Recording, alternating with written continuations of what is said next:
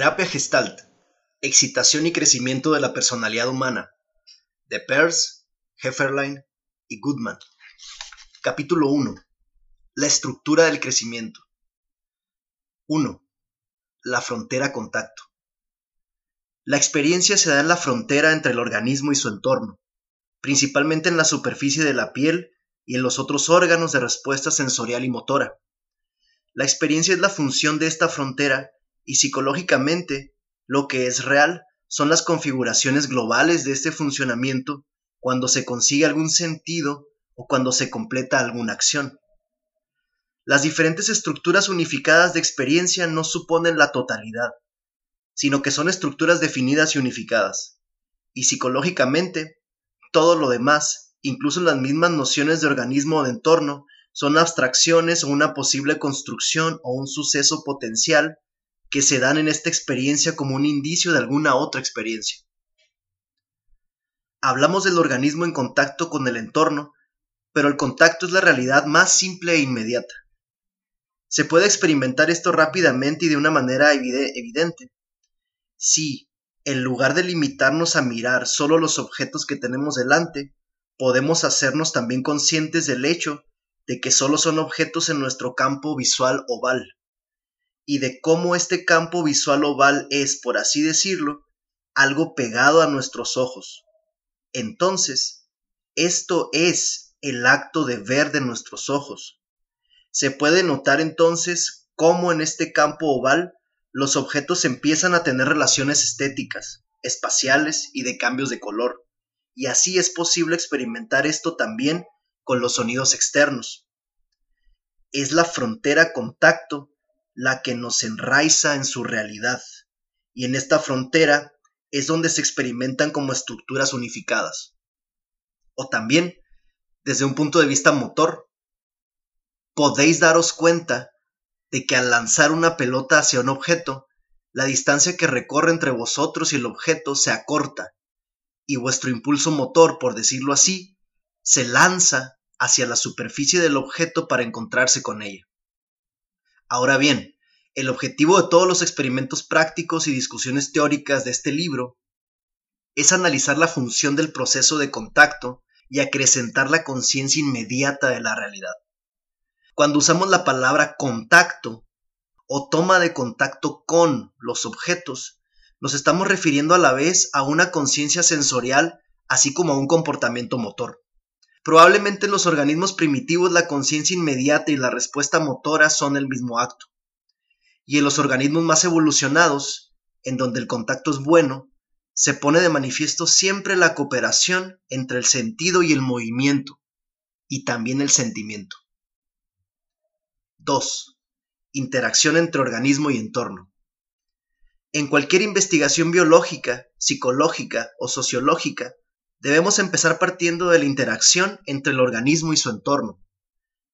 No tiene sentido hablar, por ejemplo, de un animal que respira sin tener en cuenta el aire y el oxígeno como parte de su definición, o hablar de comer sin mencionar la comida, o de ver sin la luz, o del movimiento sin la gravedad y el soporte del suelo, o de una conversación sin interlocutores.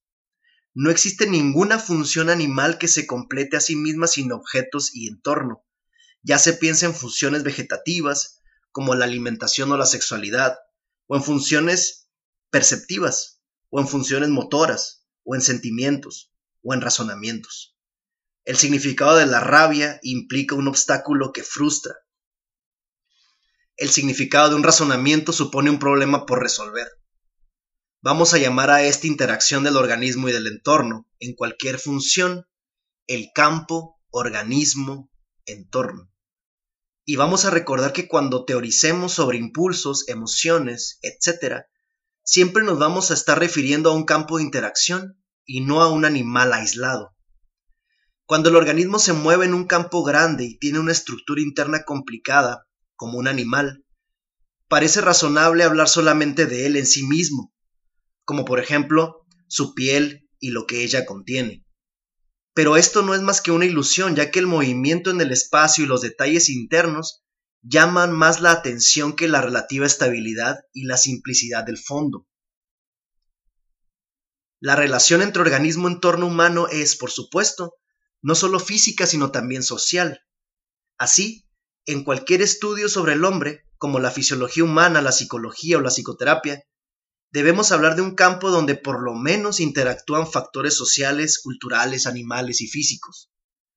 En este libro, nuestro enfoque es unitario, en el sentido de que intentamos considerar de un modo detallado cada problema como teniendo lugar en un, en un campo social, animal, físico. Desde este punto de vista, por ejemplo, no se pueden considerar los factores históricos y culturales como elementos que complican o modifican las condiciones de una situación biofísica que sería más simple, sino que son intrínsecos en la manera en que cualquier problema se nos presenta. 3. ¿Cuál es el sujeto objeto de la psicología? Si se reflexiona, puede parecer sobre todo que los dos apartados anteriores enuncian lo obvio, y desde luego no son nada extraordinario. Afirman 1. Que la experiencia en última instancia es contacto, el funcionamiento de la frontera entre el organismo y su entorno. Y 2. Que toda función humana es una interacción en un campo organismo-entorno sociocultural, animal y físico. Pero vamos a considerar ahora estas dos proposiciones conjuntamente. Entre las ciencias biológicas y sociales, de entre todas las que se refieren a las diferentes interacciones en el campo organismo-entorno, la psicología estudia la operación de la frontera contacto en el campo organismo-entorno. Este es un sujeto-objeto específico y es fácil comprender por qué los psicólogos siempre han encontrado dificultades para delimitar su sujeto. Cuando se dice frontera, se piensa en una frontera entre, pero la frontera contacto, donde tiene lugar la experiencia, no separa al organismo de su entorno, más bien limita al organismo, lo contiene y lo protege, y al mismo tiempo toca el entorno. En otras palabras, aunque puedan parecer raras, la frontera contacto, por ejemplo la piel sensible, no es tanto una parte del organismo, sobre todo es el órgano de una relación concreta entre el organismo y el entorno. Fundamentalmente, como pronto vamos a tratar de demostrar, esta relación es el crecimiento. A lo que se es sensible no es a la condición del órgano, que podría ser el dolor, sino a la interacción del campo. El contacto es la conciencia inmediata del campo o la respuesta motor en el campo. Por esta razón, el, contacto en acción, el funcionamiento de la mera frontera del organismo, nunca puede pretender decir la realidad. Todo lo más nos dice el impulso o la pasividad del organismo. Entendamos bien que el proceso de contacto, la conciencia inmediata y la respuesta motora son tomados aquí en el sentido más amplio, incluyendo el deseo y el rechazo, el acercarse o el evitar la sensación, el sentimiento, la manipulación, el cálculo, la comunicación, la lucha por, etc. Todo tipo de relación viva que tiene lugar en la frontera, en la interacción del organismo con el entorno. Todos estos contactos en acción son el sujeto objeto de la psicología, lo que se llama conciencia, consciousness. Parece ser un tipo especial de conciencia inmediata, awareness, una función de contacto cuando se producen dificultades y retrasos en el ajuste. 4. Contacto y novedad. Si se considera un animal vagando libremente en un entorno espacioso y variado, observamos que sus funciones de contacto deben ser numerosas y, diversificadas, ya que un organismo vive fundamentalmente en su entorno, manteniendo su diferencia y lo que es más importante, asimilando el entorno para nutrir su diferencia. Y es en la frontera donde se rechazan los peligros, se superan los obstáculos y el animal elige y se adueña de lo asimilable. Pero lo elegido y asimilado siempre es algo nuevo. El organismo sobrevive asimilando lo nuevo, cambiando y creciendo. Por ejemplo, el alimento, como Aristóteles decía, es aquello desigual que puede llegar a ser igual y en el proceso de asimilación el organismo es transformado a su vez. Fundamentalmente, el contacto es conciencia inmediata y comportamiento hacia la novedad asimilable y también el rechazo de la novedad no asimilable. Lo que sobreabunda es siempre igual o indiferente, no es un objeto de contacto. Así en la salud, los órganos en sí mismos no son contactados, pues son de naturaleza conservadora. 5. Definición de psicología y psicología de lo anormal. Debemos, pues, concluir que todo contacto es creativo y dinámico. No puede ser rutinario, estereotipado o meramente conservador, ya que debe hacer frente a la novedad, porque solamente la novedad es nutritiva. Pero igual que los órganos de los sentidos, la fisiología interna del organismo en situación de no contacto también es de naturaleza conservadora. Por otro lado, el contacto no puede aceptar pasivamente o ajustarse meramente a la novedad, ya que la novedad debe ser asimilada. Todo contacto es el ajuste creativo entre el organismo y el entorno. La respuesta consciente en el campo, a la vez como orientación y como manipulación, es el agente del crecimiento en el campo. El crecimiento es la función de la frontera contacto en el, en el campo organismo-entorno se debe al ajuste creativo, al cambio y al crecimiento, el que las unidades orgánicas complejas continúen viviendo en la unidad más amplia del campo. Podríamos entonces definir, la psicología es el estudio de los ajustes creativos. Su objeto es la transición siempre renovada entre la novedad y la rutina, cuyo resultado es la asimilación y el crecimiento. Paralelamente, la psicología de lo no normal es el estudio de la interrupción, de la inhibición u otros accidentes a lo largo del ajuste creativo.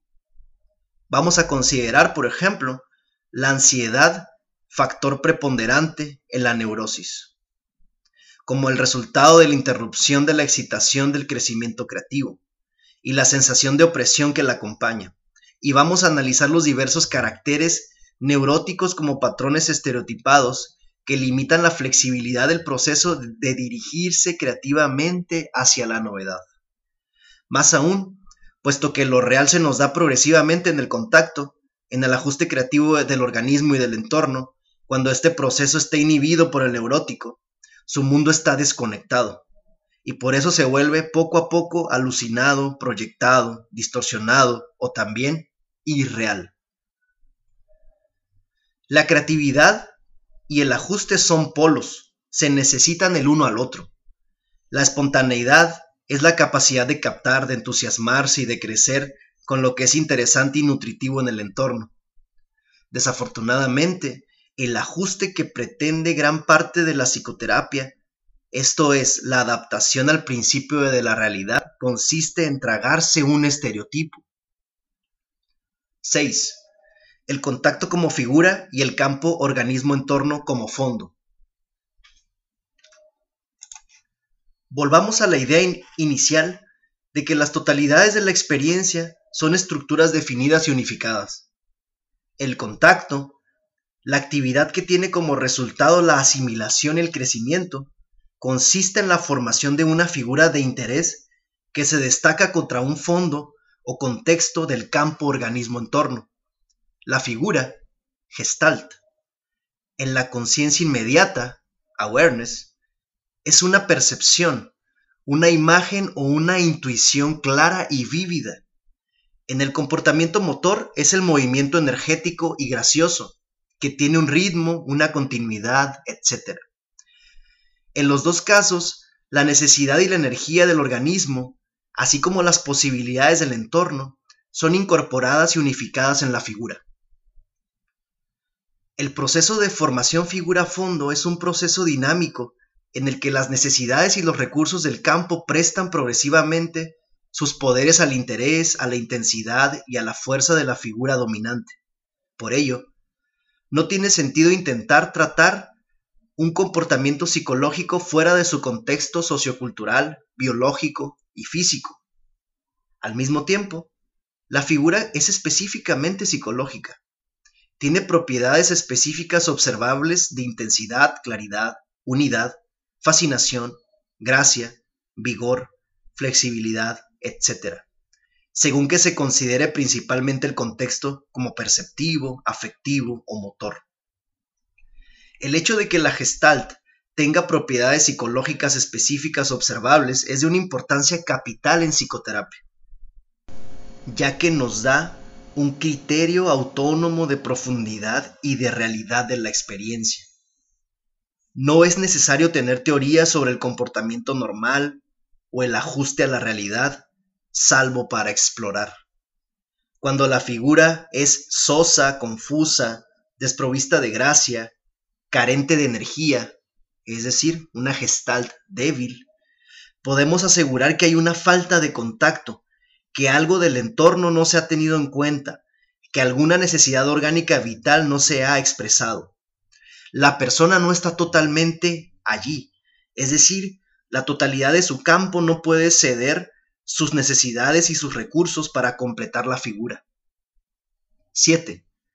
La terapia como análisis de la gestalt. La terapia consiste entonces en analizar la estructura interna de la experiencia real, sea cual sea el grado de contacto que tenga. No tanto lo que se está experimentando, recordando, haciendo, diciendo, etc., sino cómo es recordado lo que se ha recordado o cómo se ha dicho lo que se ha dicho, con qué expresión facial, qué tono de voz, qué sintaxis, qué postura, qué afecto, qué, hemos, qué omisiones, qué atención o falta de atención a la otra persona, etc. Al trabajar sobre la unidad y la falta de unidad de esta estructura, de la experiencia aquí y ahora, es posible reconstruir las relaciones dinámicas de la figura y del fondo hasta que el contacto se acreciente, la conciencia inmediata se esclarezca y el comportamiento se energetice. Lo más importante de todo, conseguir una gestalt fuerte es en sí mismo curativo, ya que la figura de contacto no es simplemente una señal de, sino que, por sí misma, es la integración creativa de la experiencia.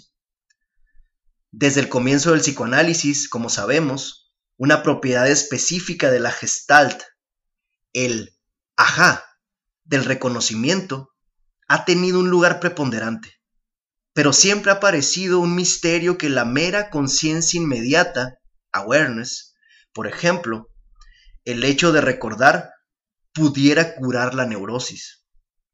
Debe tenerse en cuenta, sin embargo, que la conciencia inmediata no es una reflexión sobre el problema, sino que es en sí misma una integración creativa del problema. Se puede ver también por qué la conciencia inmediata en general no es de mucha ayuda, ya que no se trata en absoluto de una gestalt consciente, de un contenido estructurado, sino de un mero contenido verbalizaciones o recuerdos, que como tal no extrae, la, no extrae la energía de la necesidad orgánica presente ni se suscita el apoyo del entorno en ese momento. 8. La destrucción como parte integrante de la formación de la figura fondo. El proceso del ajuste creativo a un nuevo material o a nuevas circunstancias incluye siempre una fase de agresión y de destrucción, ya que es mediante el acercamiento, la apropiación de y la alteración de las estructuras antiguas como lo desigual se convierte en igual. Cuando una nueva configuración se forma, tanto el viejo hábito del organismo que contacta como el estado previo de lo que se ha acercado y contactado son destruidos en beneficio del nuevo contacto. Esta destrucción del statu quo puede causar miedo, interrupción y angustia en proporción al grado de rigidez neurótica del individuo, pero el proceso se acompaña de, de la seguridad del nuevo descubrimiento que se está creando a través de la experimentación. Aquí como en cualquier situación, la única solución a un problema humano es un descubrimiento experiencial. La ansiedad se tolera no por hacer gala de una fortaleza espartana, aunque el valor sea una hermosa e indispensable virtud, sino porque la energía perturbadora fluye hacia la nueva figura. Sin una agresión y destrucción renovadas, cualquier satisfacción conseguida se convierte pronto en un asunto del pasado y deja de sentirse como tal. Lo que corrientemente se llama seguridad consiste en agarrarse a lo que ya no se siente, rechazando el riesgo a lo desconocido que implica sumergirse en la satisfacción e instalarse en la desensibilización y en la inhibición motora. Es el miedo a la agresión, a la destrucción y a la pérdida, lo que desemboca naturalmente en una agresión y una destrucción no conscientes dirigidas tanto hacia dentro como hacia afuera. Se podría dar un significado mejor de seguridad diciendo que es la confianza en un apoyo sólido, confianza que provendría de la experiencia anterior que ha sido asimilada y del crecimiento que se ha conseguido, sin situaciones inacabadas. Pero en tal caso, toda la atención tiende a pasar del fondo de lo que uno es hacia la figura de lo que uno está empezando a ser. El estado de seguridad no tiene interés, pasa inadvertido, y la persona segura nunca es consciente de ello, sino que siente siempre que puede arriesgarlo y le va a salir bien. 9. La excitación es la evidencia de la realidad. El contacto, la formación figura-fondo, es una excitación creciente, llena de sentimiento y de, de implicación. Y al revés, lo que no me implica, presente en uno mismo, no es psicológicamente real las diferentes clases de sentimientos, por ejemplo el placer o las otras emociones, indican un retoque de la implicación orgánica en la situación real, y esta implicación forma parte de la situación real. No existe una realidad indiferente, neutra. La convicción científica moderna, extendida por todas partes, según la cual la mayor parte o incluso toda la realidad es neutra, es señal de la inhibición del placer espontáneo, del deseo lúdico, de la rabia, de la indignación y del miedo, inhibición causada por el mismo condicionamiento social y sexual que crea la personalidad académica.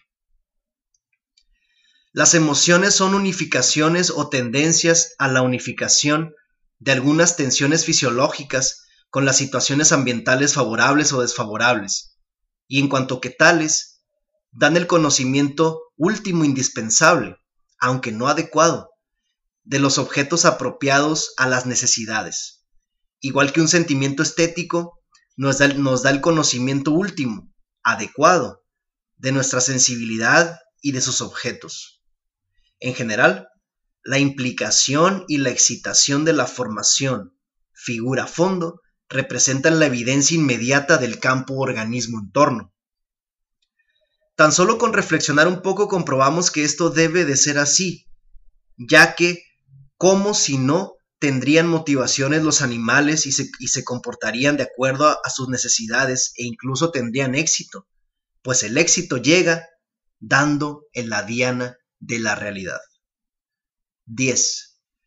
El contacto es el descubrimiento y la construcción de la solución futura. Se siente interés ante un problema presente y la excitación aumenta hacia la solución futura, aunque sea todavía desconocida. La asimilación de la novedad se da en el momento presente, cuando va pasando hacia el futuro. El resultado de esta asimilación nunca es un mero arreglo de las situaciones inacabadas del organismo, sino una configuración que contiene el material nuevo sacado del entorno y por lo tanto diferente de lo que podría recordarse o conjeturar, de la misma manera que el trabajo de un artista es siempre para él impredecible cuando maneja el medio de expresión material. Así, en psicoterapia, nosotros buscamos la presión de las situaciones inacabadas en el momento presente y mediante la experimentación en el presente de las actitudes nuevas y del nuevo material sacado de la experiencia de la realidad cotidiana, buscamos una integración mejor. El paciente no busca sus recuerdos antiguos, lo que supondría barajar indefinidamente las mismas cartas, sino que se descubre y se construye a sí mismo. Freud comprendió perfectamente la importancia de las condiciones nuevas en la situación presente, cuando habla de la inevitable transferencia de la fijación infantil en la persona del analista. Pero el sentido terapéutico de la transferencia no reside en el hecho de que se trate de la misma vieja historia de siempre, sino en que, concretamente, se elabora ahora de manera diferente, como una aventura presente. El analista es otra, es otra clase de padre, y desgraciadamente, lo que está muy claro es que determinadas tensiones y bloqueos no pueden ser liberados a menos que haya un cambio real del entorno que ofrezca nuevas posibilidades. Si se modificaran las, las instituciones y las costumbres, podría verse cómo muchos síntomas recalcitrantes se desvanecerían muy rápidamente. 11. El self y sus identificaciones. Vamos a llamar el self al sistema de contactos en cualquier momento. En tanto que tal, el self varía con flexibilidad, ya que cambia con las necesidades orgánicas dominantes y la presión de los estímulos del entorno es el sistema de respuestas. Disminuye durante el sueño, cuando hay menos necesidad de responder. El self es la frontera contacto en actividad. Su actividad consiste en formar figuras y fondos. Debemos contrastar esta concepción del self con la conciencia, consciousness, ociosa del psicoanálisis ortodoxo, cuya función consiste meramente en observar e informar de sus observaciones al analista, cooperar sin interferir. Las escuelas parafreudianas, revisionistas, los reichianos o la escuela de Washington, por ejemplo, tienden a reducir el self en todas sus dimensiones a un sistema limitado al organismo o a la sociedad interpersonal. En el sentido estricto del término no se trata en absoluto de psicología, sino de biología, sociología, etc. Pero el self es precisamente integrador. Es la unidad sintética, como dijo Kant. Es el artífice de la vida. Solo es un pequeño factor en la interacción total organismo-entorno. Pero es él quien juega el papel crucial de descubrir y construir los significados mediante los cuales crecemos. La descripción de salud y enfermedad psicológicas es sencilla. Es cuestión de las identificaciones y las alienaciones del self. Si una persona se identifica con su self en formación y no trata de inhibir su propia excitación creativa que le empuja hacia la solución futura y recíprocamente, si, aliena lo que orgánicamente no le es propio y por lo tanto no puede ser vitalmente interesante, sino que parece ser más bien un factor perturbador de la figura fondo, entonces está psicológicamente sana, ya que no va a dudar en ejercer sus mejores poderes y va a hacer lo mejor que pueda para resolver las dificultades que se le presenten. Pero si, por el contrario, se aliena a sí misma y a causa de falsas identificaciones trata de conquistar su propia espontaneidad, entonces va a hacer de su vida algo monótono, confuso y doloroso. Llamamos yo, ego, al sistema de identificaciones y alienaciones. Desde este punto de vista, nuestro método terapéutico va a ser el siguiente, ejercitar el yo, es decir, las diferentes identificaciones y alienaciones mediante experimentos de la conciencia inmediata, deliberada, de nuestras diferentes funciones, hasta hacer revivir espontáneamente la sensación de que soy yo quien está pensando, percibiendo, sintiendo y haciendo esto. Al llegar a este estado, el paciente puede hacerse cargo de sí mismo.